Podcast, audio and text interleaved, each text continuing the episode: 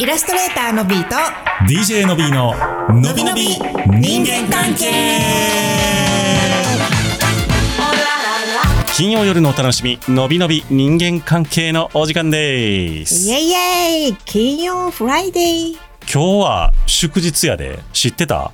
え嘘やん何なんやった山の日かなんかああ海の日に対抗しとるやつやそうそうそうそう対抗してんのかどうか知らんけどで最近で最近っていうかそうそうなんかど新しいやつやんな、うん多分どっかのなんでなんそういう活動をしてらっしゃる人がやと思うけどえ山も海の日あんのになんで山ないんやって言ってそうそうそなるほどね、う、うん、それ言い出したら空の日とかそのうちできると思うで いやとりあえず海線山線ですかあそうかそうか海と山から海と山ですオかッケーオッケーオッケーはいえー、で多分あのーのびちゃんも意識してないと思うけどはい僕明日誕生日やから意識してへんかったわそうやろほんまハッピーバースデーでももうあれやろハッピーバなースデーんかえあれヤマト運輸とかでなんか送ってくれてんのやろもうん大和運輸ねうん送ってるかなうな 遠い目リスナー のほ皆さんんまやねそうやで42やで僕もおめでとうえ八今日8月11日が山の日でそもう覚えやすいやん山の日の次の日がのびおくんの日うそってうことドやんかボンですよドボン超お盆ドですボよンドボン、うん、えやっぱあれその小学校の時とか誕生会やってもらえへんかったけやってもらえへん、んのよやってもらえへんしうん、はうち両親ともにあの神戸ってあのい家の実家がすごい近かったから、いはいそのはい帰省とかもないわけほんまやねだからじいちゃんばあちゃんに会いに行くけど別にあの電車で10分いたら会いに行けるみたいな感じだったから なんかまあ祝ってはくれるけどなんか別にまた来週来るわみたいなそういう特別感もあんまりなくみたいな、うーんそうそうそうんなことよりお盆って感じやもんねそうやねあそれはん切なでいしかも小さい頃から俺あんまり甘いもんが得意じゃなかったから特に生クリームが得意じゃなかったからケーキもあーあんまり嬉しくないしはいはいはいはいみたいなそんな感じでしたケーキ嬉しないのは辛いなだいたいケーキ持ってくれんクリスマスいやそうやねっんてさそうやね誕生日ってんさな特別感はあってまあ大人やからもう今はねあの食べるし喜ぶけど、うんうんまあどっちかというと気の利いたつまみとか珍味の方が 嬉しいなっていうのはある。なるほどねいやあのこの間新潟に出張で行かせてもらったんですよ。うんでとあるあの業界団体の方にお招きをいただいて。あのうんまあ、リスナーさんやったんやけどねボイシーのリスナーさんでちょっと講演をしてほしいっていうことであの呼ばれて行ったんですよ、うんしたらその会長さんがねあの、うん協会の会長さんが「あのこれつまみで」って言ってくれたのが、うんあの3回漬けっていうのかなあの要はそのあーうんうんうんうんわさび漬けにあうんうの数の子が入ってたりとかはいはいはいはいはいあと酒茶漬けのやつとかこう瓶詰めの珍味セットみたいなのをもらったわけよ。わけよこれがうまくてうんめっちゃええやんそう多分金額的にもまあまあするもんやと思うねん、うんえーだからこういうこういうののあれやなセンスやなって思ったご飯が進むんちゃうそうやねんお酒も進むし最高やおんそれ酒っもて進むほんまやねそう。まあだからあの皆様からはですねはい、あのぜひとも、あのなんて言うんでしょう。我々が一番喜ぶのは皆様からのメッセージでございますので、それやなそうや切ね実やなでこの番組聞いてる人の6割方は Spotify で聞いてると思うんですけど、うん Spotify にメッセージ欄があることみんなあんまり知らんと思うね。せやねんうちさ聞いてさ Spotify で聞いてんねんけどどこから行くのかいまだに分かってへんねんあれパソコンで聞いてる？いや iPhone アプリで聞いたら出てくるで。えマジで出てくる出てくる。うちの目は節穴かかもしれんね。せやなじゃあ後で見とくわ見といて。 いや、そうやね。だから、結構ね、みんなの、あの、我々が、あの、いただいてるメッセージが、すごい励まされるので、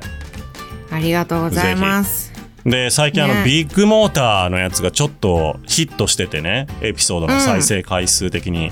はいはいメッセージいただいてました。ありがとうございます裏のことが分かってかなり有益でした。そして、もう一つ。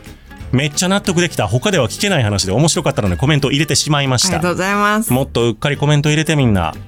うんうんこれからもぶっちゃけトーク期待してますということで、イエーイありがとうございイます。エイイエイありがとうございますそうなんで有す。益やったって有益やったらしいわ。だからやっぱ、そうかああいう裏トークが多分ええんやと思うよ。気になるもんねそほんまはどうなんやろっていうとこやったりとかねう。そうやね。うんだから前回の水曜日の、あのー子供生まれてからなかなか関係がみたいな、ああいう聞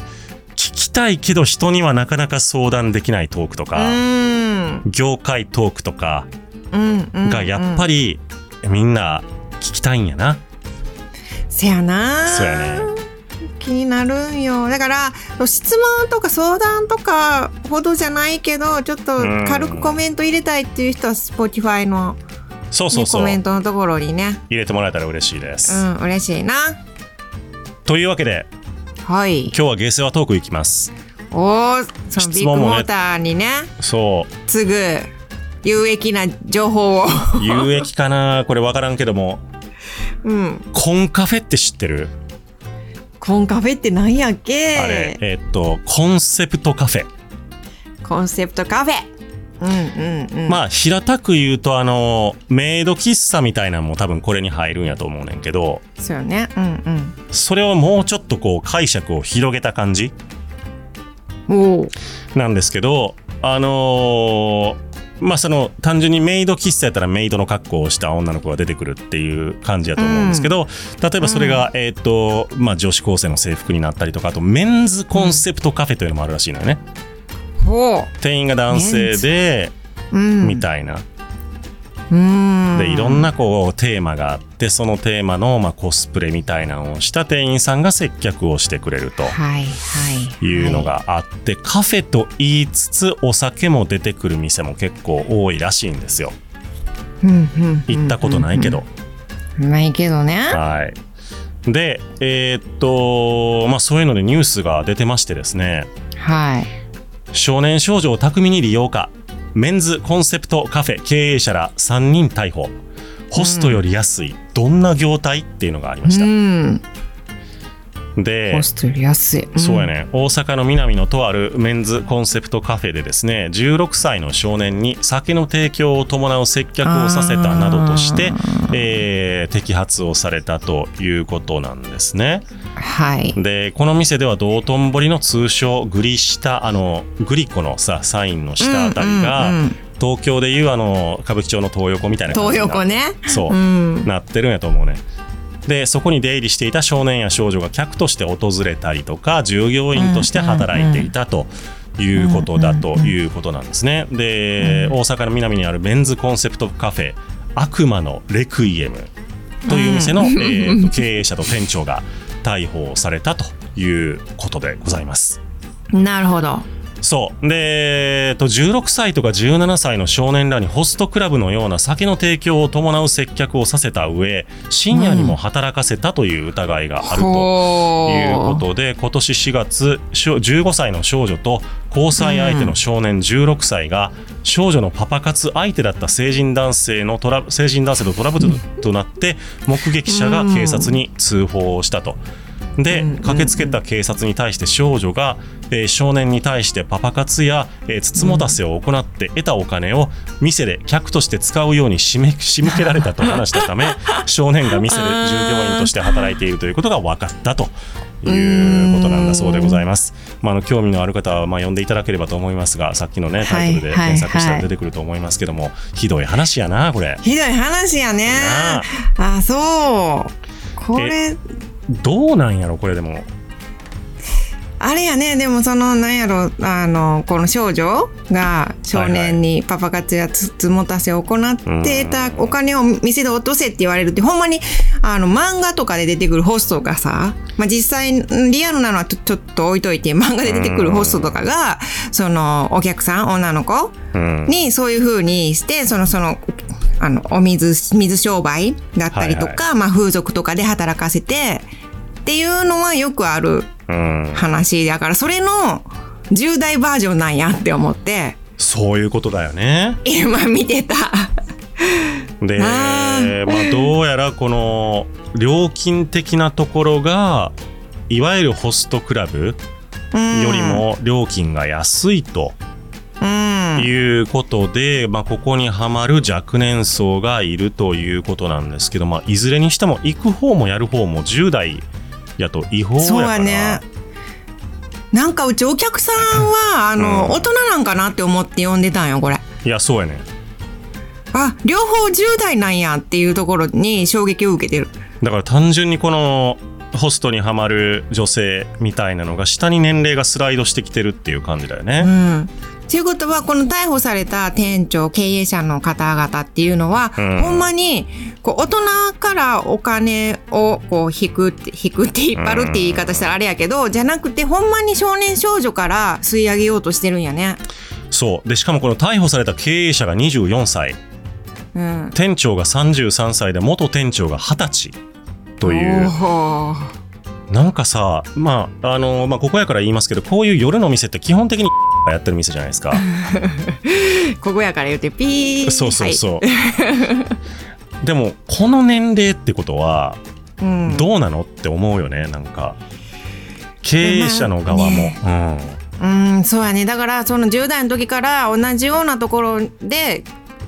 同じような世界でやってきてるわけで、でも、うん元を正すと大人が何か、ね、そこに、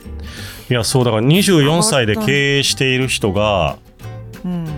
そんなさお金あるわけないやん、普通の24歳がが店。をね持って経営できるほど、ってことは何らか資金源があるのかもしれへんしねちょっとわからへんけど、うんそこは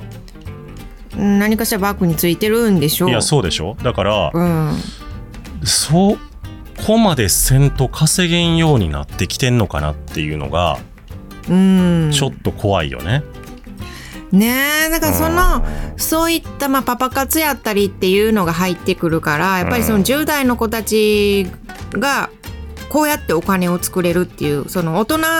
その例えばこの逮捕された人たちはうん大人のその30代40代の人相手にお金をこう稼ぐっていうことできへんから、うんそこのお金を10代に引っ張ってこさせてるっていうイメージかないやそうなんだよな怖っいや恐ろしいのようーん、まあ、そのだから10代はお金がないけれども10代の少女であれば稼ぐことが何らか可能だからっていうことになるんやと思うし、うんまあ、ホストクラブが社会問題化してるのも結局そこじゃないです売りかけっていうシステムがあるかうら、んうんうんあのまあ、要するにその借金をさして使わせるお酒飲ませるわけだよね。うんで何十万何百万って借金してじゃあ女子はじゃあどう稼ぐって言ったら、まあ、体で稼ぐしかないよねみたいな話になるんですけど、うん男性側ではそういうことでまあ起こらないじゃないですか。確かにねだからキャバクラに、えー、とどんだけ金をつぎ込んだところで自分の財産の範囲内でしか、まあ、普通はできへんからそうね借金含めてねそうそうそううんうんだからそんなにこう社会問題化することはないというか、まあアホやなで終わるわけですけどうんうんたまにねなんかニュースで事件その横領して会社の金を 横領しあまてあそういうのに使ってたとかはあるけどまあそそれは完全に自分の責任じゃないですか、うんそれじゃなくてそのか自分の体を使ってっていうことはそう男の人はないかないからね確かにねそうだからそれが表面化せえへんからあんまりだから問題になるっていうことなんやと思うねんけどね、うんうーんいやでもこれさなんかでも前も聞いたかなホストにはまる人の気持ちってでものいちゃんあんま分からんでるんだっけうちね多分ねわかるあ 分かる多分ハわマかるんねんけどハうマ、んる人の気持ちはわかるんやけどただ、うんそのうち選ぶからはいはいはい。選ぶっていうところで自分の好みやったりとかで考えたらうん自分の好みが来たらもうちょろいけどそうじゃなかったらっていうぐらいのハードルだかなるほどね。ら気持ちはわかるハマる人のうん。うんうんうんまあなんかこれ、ずんとこう、深刻化してきてるよね、こういう若年層の話がうね。ーんねえそまあでもこ、にこういうことを、なんかさ、日本って犯罪率が低いとか、安全とかって言われるけどさ、うんうんやっぱりこうやってギリギリのことって、まあこれはアウトですけど、ギリギリのところを行くやつとか、うんうんあとあの、闇バイトとかって今あるじゃないですか。はいはいはいいまあ、要はその振り込め詐欺の受け子みたいなうんのを高額バイトとしてやらせるみたいなんとか、あの銀座でさう腕時計盗む少年みたいなのがおったりとかうさ、んうんなんかそういううーなんやろう不特定多数が被害に遭うわけじゃないけどうんとかいきなり殺されるわけじゃないけれどもっていう犯罪がうんうんうんもうどんどん増えてきてんねんなっていう感じはする。